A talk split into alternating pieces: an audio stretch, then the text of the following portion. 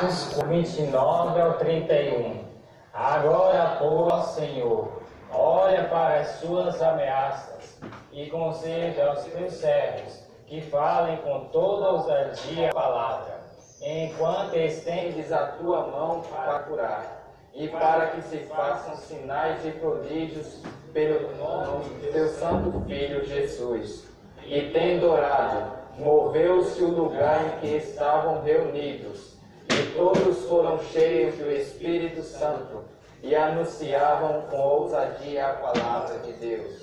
Atos 4, 29 ao 31. Atos 4, 29 ao 31. Agora, pois, ó Senhor, olha para as tuas ameaças e concede aos teus servos que falem com toda a ousadia a tua palavra, enquanto estende tua mão para curar, e para que se façam sinais pelo nome de teu santo Filho Jesus. E tendo orado, moveu-se o lugar em que estavam reunidos, e todos foram cheios do Espírito Santo, e anunciavam com ousadia a palavra de Deus. Atos 4, 29 ao 31. Atos 4, 29 ao 31. Agora, pois, ó Senhor, olha para as suas ameaças e concede a teus servos que falem com toda ousadia a tua palavra, enquanto estendes a tua mão para curar, e para que se façam sinais e prodígios, pelo nome de teu santo Filho Jesus. E tendo orado, deu-se o lugar estavam reunidos, e todos foram cheios do Espírito Santo, e anunciavam com ousadia a palavra de Deus.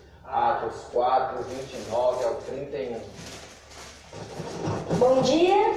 Bom dia. Um bom dia para você que está em casa.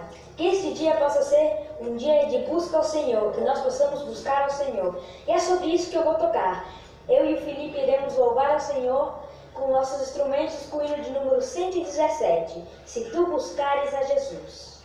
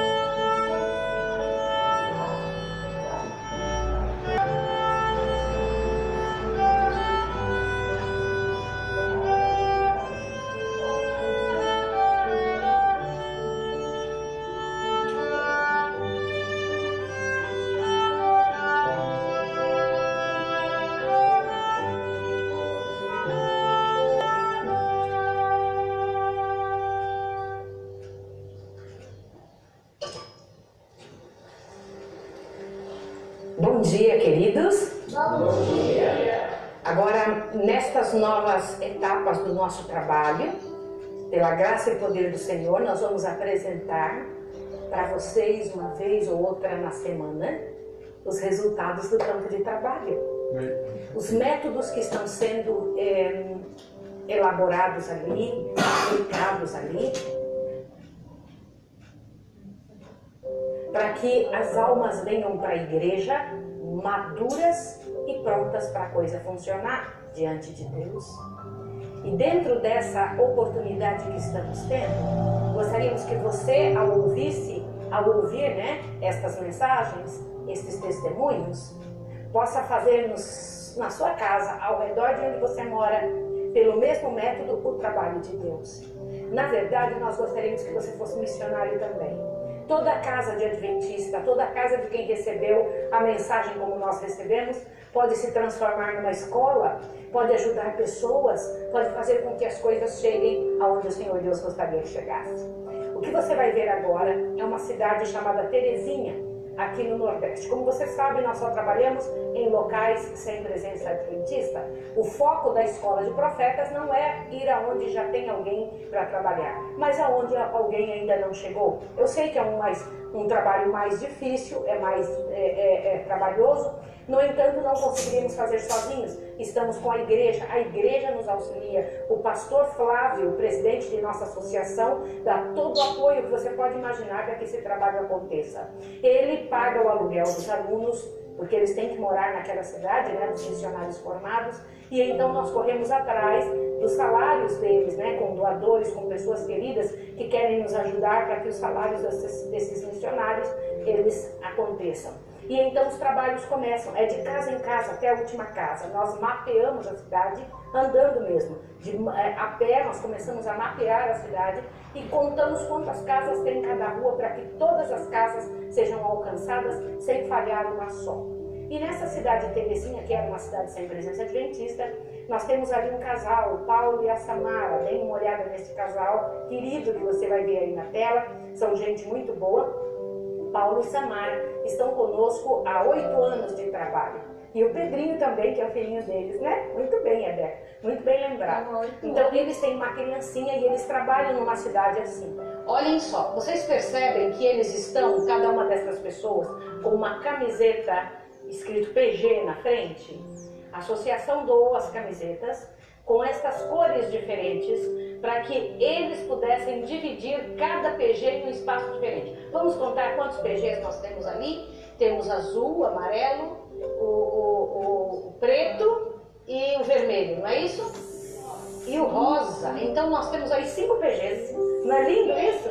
É o material que Deus ajudou a fazer. Pode passar avante para que vocês conheçam os missionários que temos ali. Observe agora.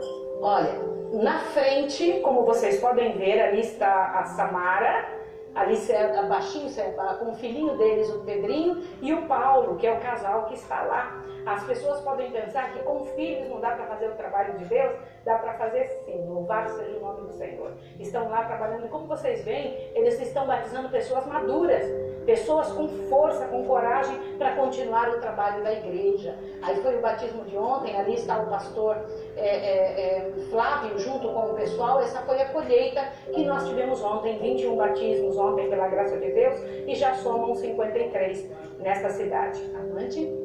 Olha aí está o, a Samara, o Paulo, com as pessoas dentro da piscina onde houve o, o batismo. Que coisa linda, não é? Louvado seja Deus. Eu quero que vocês saibam Olha lá, filho, olha lá, mais um batismo, que coisa bonita. Bendito seja o nome do Senhor. E ao trabalhar ali naquela cidade, passaram um ano todo para conseguir duas pessoas. Assim o trabalho de Deus. Eu preciso lhe comentar como é. Aí você pode dizer aí do outro lado, mas irmã Maísa, duas pessoas é muito pouco o ano todo de trabalho, dois missionários formados, quanto investimento financeiro. Mas aí o que, que acontece? Depois de duas pessoas no ano de 2020, em 2021 eles chegaram a 53 e vão chegar até 90 no meio do ano.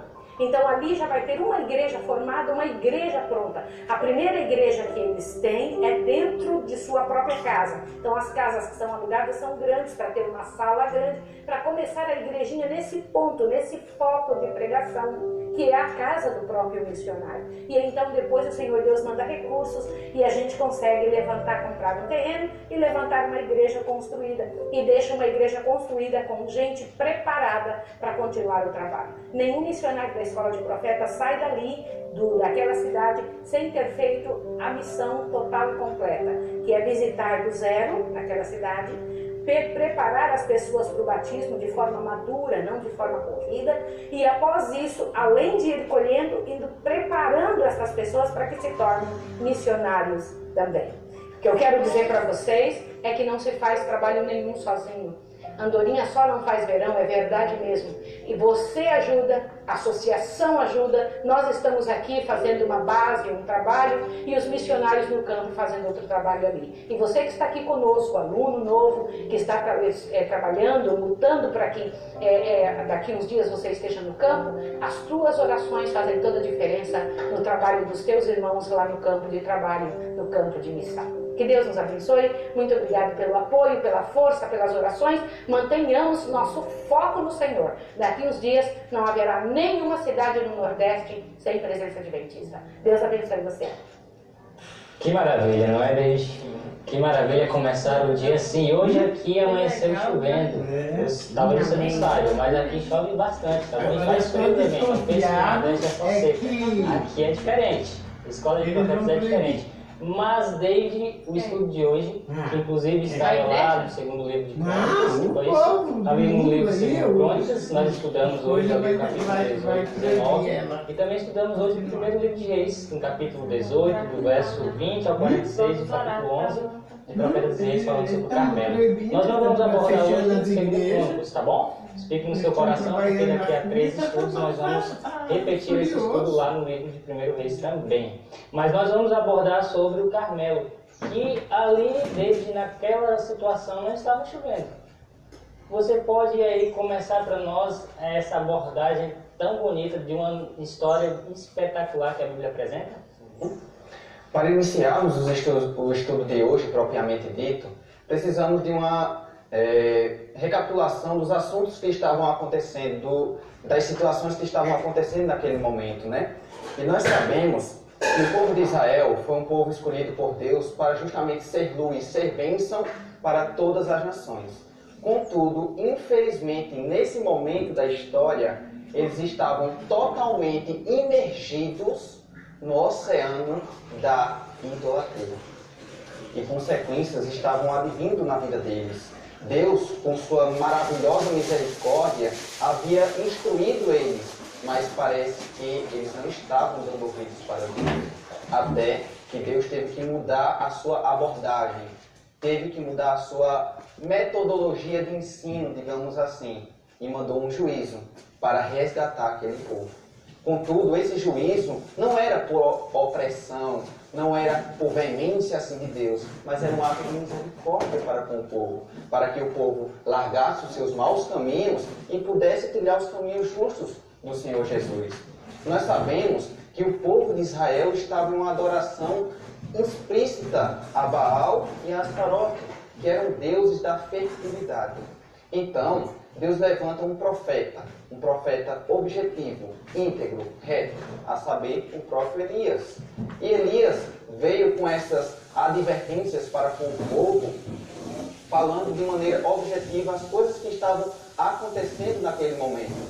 Então, Elias foi até o rei, que era o rei Acabe, que era casado com uma mulher promíscua chamada Jezabel, e falou essas advertências mas nós sabemos que quando o pecado está enraizado no coração, ele cega os olhos das pessoas. E o recado que Deus havia mandado à nação de Israel por meio de, de eh, por meio de Elias era justamente que, que não iria mais chover ali, né? iria ter um tempo de seca. Esse era o juízo, essa era a metodologia, a misericórdia de Deus para resgatar aquele povo. Contudo, é, o povo em si que estava envolto na idolatria, tanto o rei Acabe quanto Jezabel, culparam o próprio profeta Elias, que, sentence, que, que falou esse, juí, esse juízo que iria acontecer, culparam ele. Disseram que aquelas coisas só estavam acontecendo por intermédio dele. Agora, Teji, é, sem querer lhe atrapalhar, mas já atrapalhando, né? Por que, que Deus escolheu logo a chuva? Por que ele não mandou outro juízo? Exatamente, Baal e Astaroth eram deuses da fertilidade, né, da natureza. Então o juiz estava entrelaçado a isso também, né? Nós sabemos que Deus tem dessas, né? Legal. Então, ou seja, aqueles deuses que eles acreditavam que mandava a chuva não estavam provendo o necessário para eles. Então Deus queria ensinar eles em relação a isso. Exatamente. Agora começa uma perseguição a esse profeta, a Elias, e Deus, com seu braço poderoso, protegeu Elias por esse determinado tempo, cerca de três anos e meio, onde durou essa seca, né? Aqueles campos, outrora verdejantes, vivos, agora estavam áridos, secos e mortos. Chega um momento em que Deus pede para que Elias se apresente perante Acais. Acabe, no caso, né? E nessa reunião nós podemos notar algo muito interessante que se encontra lá no capítulo 18, em específico no verso 17. Acabe, assim que teve esse encontro com Elias, falou o seguinte: És tu o perturbador de Israel, colocando a culpa em Elias. Elias disse: Eu não. Quem são culpados são vocês, vocês que estão desobedecendo os mandamentos de Deus. E nós podemos notar o quanto Elias foi objetivo. Elias ele estava perante um rei, mas ele não agiu com formalidades. Elias não tinha nada para temer, não tinha nada para pedir desculpas a, a Acabe, nem nada. Ele foi objetivo. Ele estava revestido com uma armadura, com a santa ousadia que Deus assim havia dado ao profeta Elias. David, tem um ensinamento profundo nesse verso que você leu. Quando estamos em pecado e assim não reconhecemos isso diante de Deus, nós culpamos aos outros pelo pecado que nós estamos cometendo. Acabe, que era o responsável por essa tragédia, porque ele era o líder do povo, culpa Elias de ser o responsável agora. E você disse muito bem que Elias firme diz, eu não sou culpado disso. Assumam a responsabilidade para que Deus escute vocês. Exatamente. E agora, Deus, por intermédio de Elias, é, escolhe o Monte Carmelo como um local para ali mostrar quem que era o verdadeiro Deus. Se era o Deus de Elias, ou se era Baal ou Astarote. Essa localidade lá no Monte Carmelo foi escolhida propositalmente, justamente por conta daquela cadeia montanhosa ali, era promisso para que as pessoas que estivessem lá embaixo do monte pudesse ver o que estava acontecendo em cima do monte.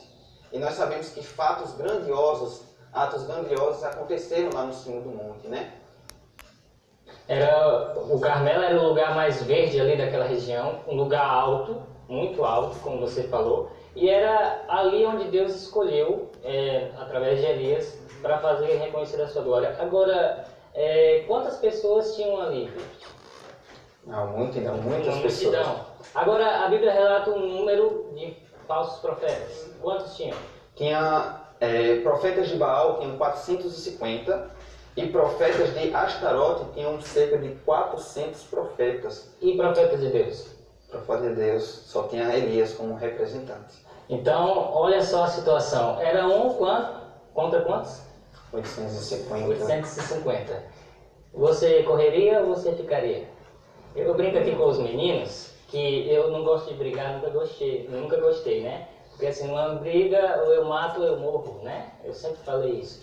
Eu corro pro mato ou me escondo no morro, né? A gente usa essa expressão lá pelo Ceará. Ah, mas Elias, ele nem correu pro mato, nem se escondeu no morro.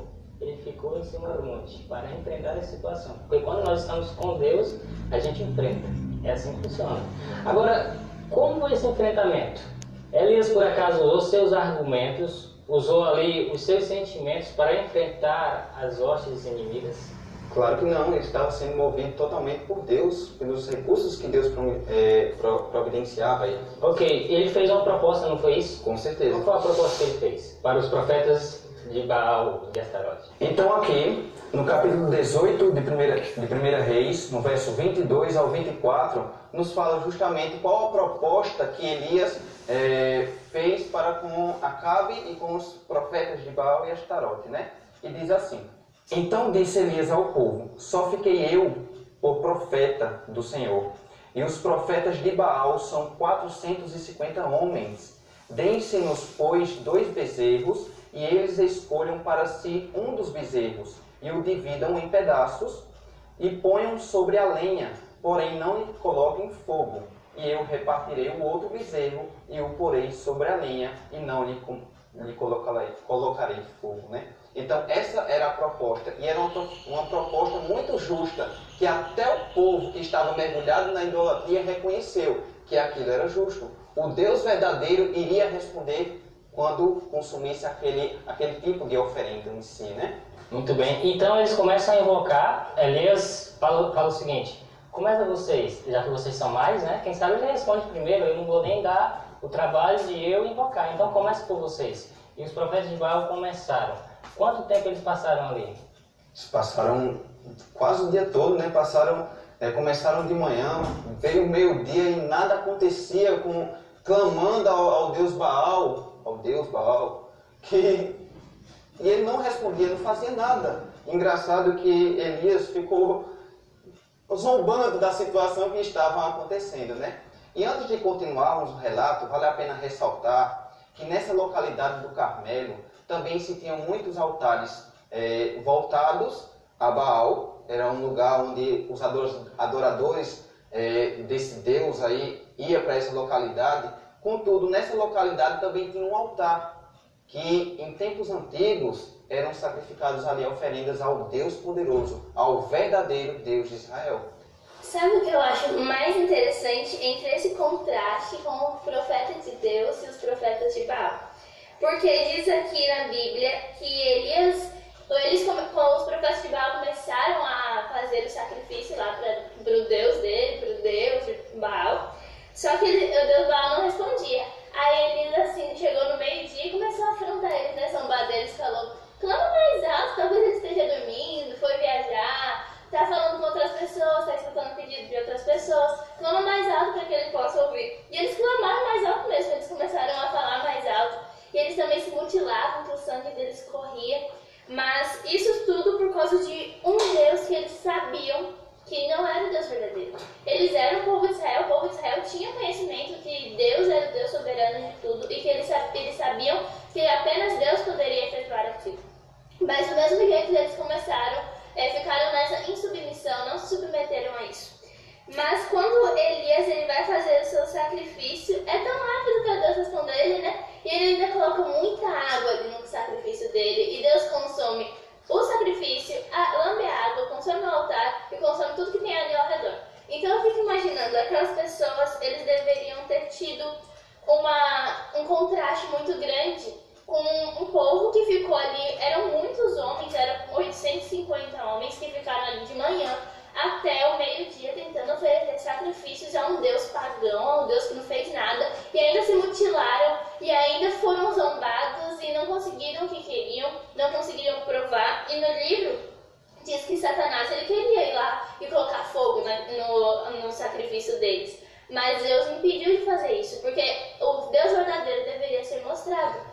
Porque se Satanás colocasse o fogo no, no, sacrifício de Baal, eles iriam pensar que Baal era o Deus verdadeiro. Muito bem. Queridos, deixa eu comentar um detalhe com vocês. Lembrando que na adoração a Astarote, na busca para que Baal ouvisse, eles mutilavam seu próprio corpo. Você que está em casa percebeu isso? Eles se mutilavam, segundo o que aqui diz, com facas, com lanças. Os sacerdotes se aglomeravam em torno do seu altar e com saltos e contorções e gritos histéricos arrancavam os cabelos, retalhavam suas próprias carnes, suplicando a seu Deus que os ajude. Eu quero dizer a vocês que infelizmente essa prática de, de, mutilação, automutilação, tem sido praticada por pessoas infelizes também. Na verdade, Satanás ele exige algumas situações daqueles que lhe estão sob seu comando, e uma delas é essa, automutilação. Tá bem? Eu quero que vocês pensem sobre isso, porque isso vai servir para nós entendermos daqui uns dias como é o jeito de Deus lidar com as emoções. Daqui a dois capítulos nós vamos ver como Deus age.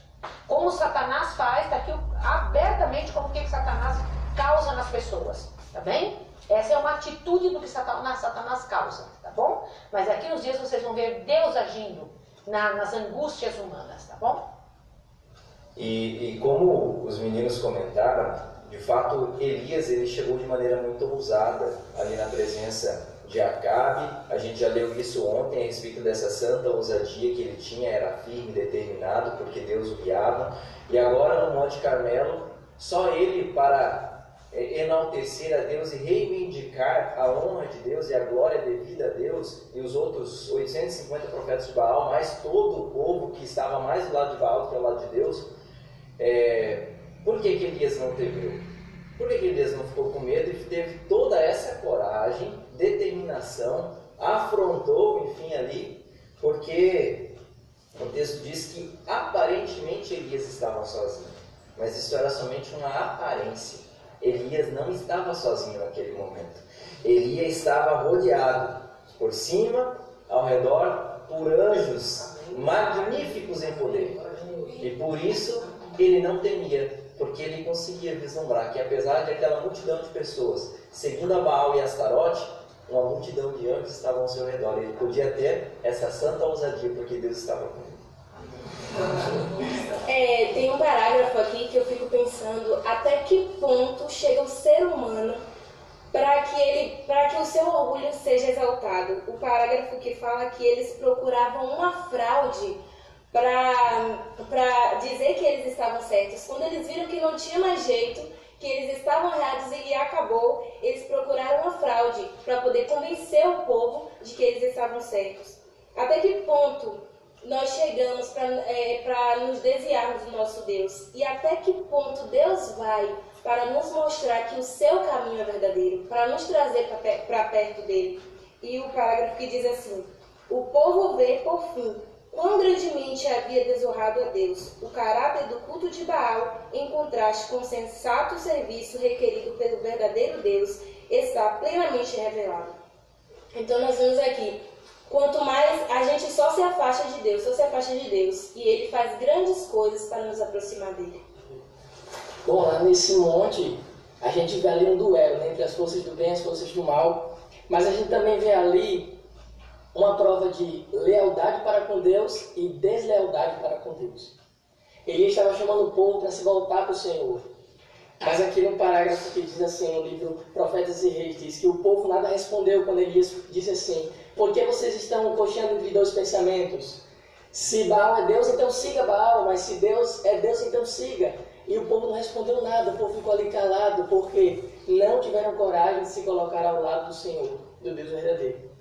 E aqui no parágrafo que diz assim: O povo nada respondeu, ninguém nesse vasto auditório ousou manifestar lealdade a Jeová.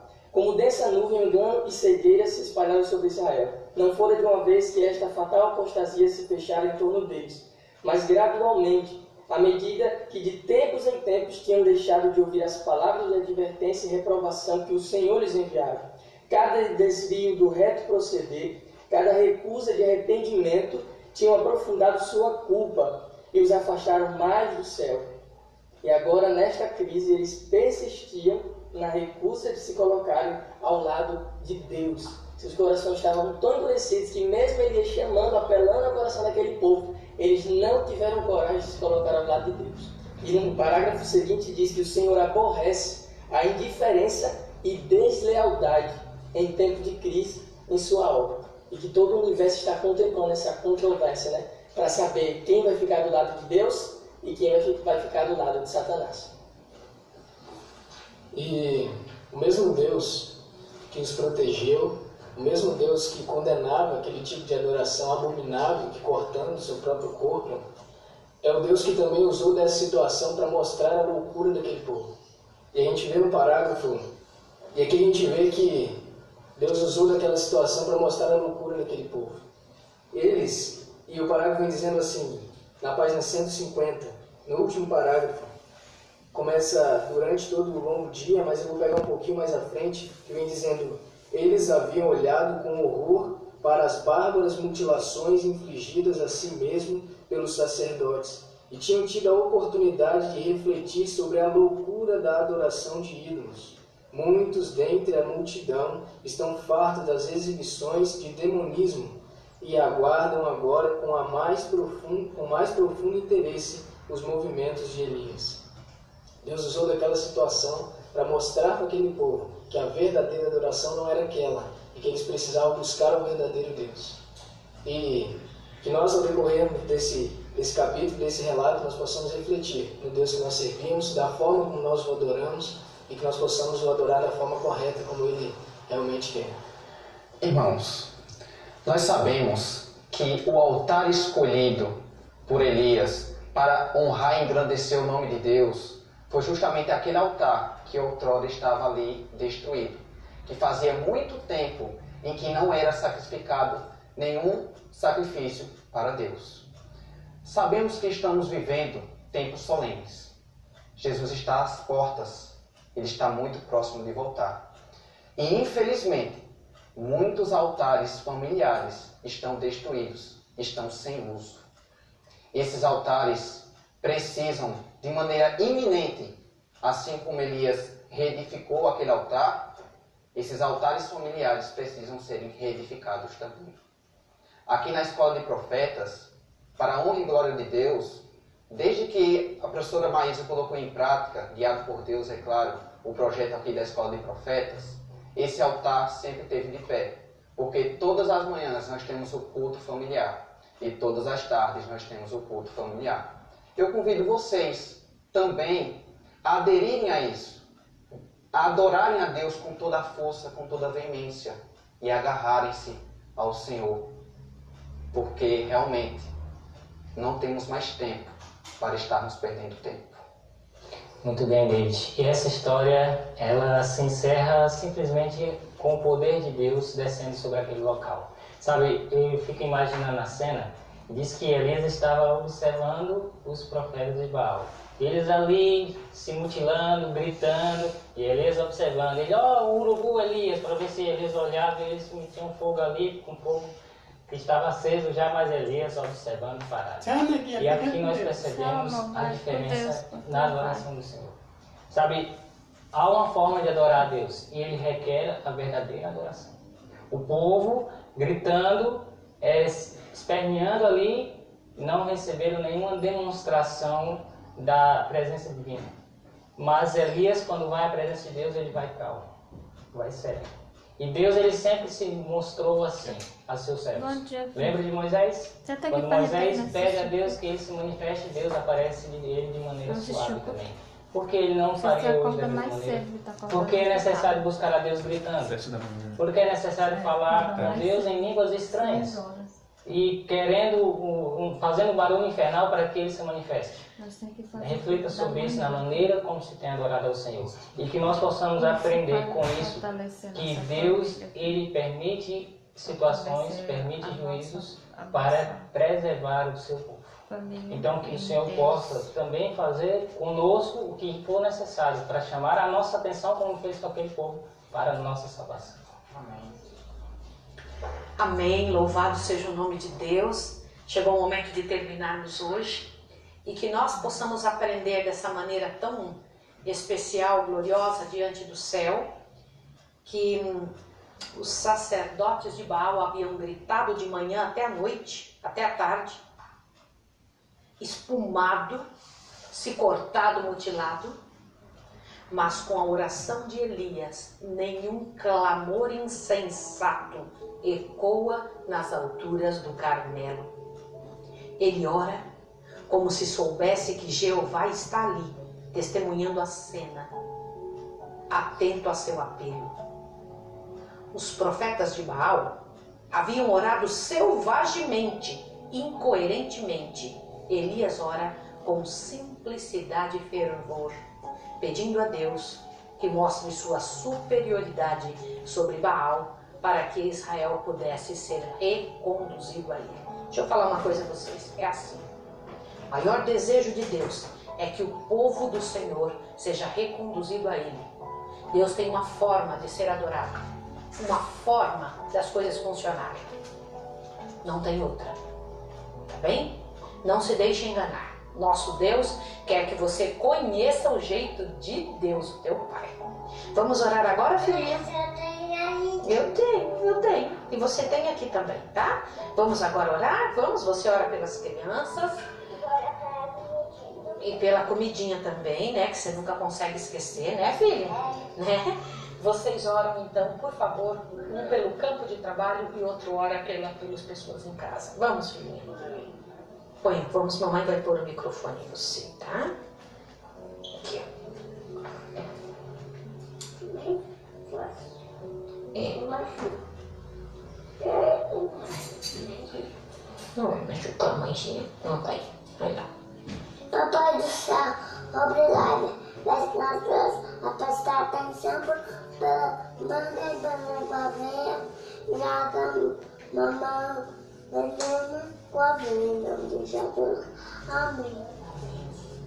Santo e amado Deus, poderoso Senhor, muito obrigado, meu Pai, por esses ensinamentos que o Senhor assim nos concedeu. Pai, esteja abençoando, meu Pai, os teus trabalhadores missionários, meu Pai.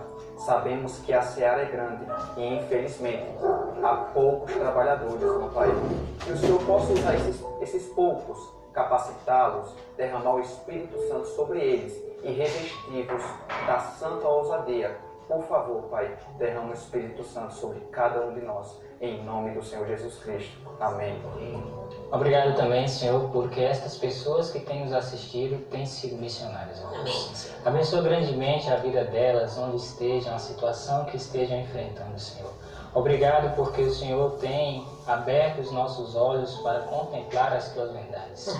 E nos ajude, Senhor, nos dê a força para praticar isso. Que o Espírito Santo possa nos conduzir no dia de hoje, nos dar a força para vencer.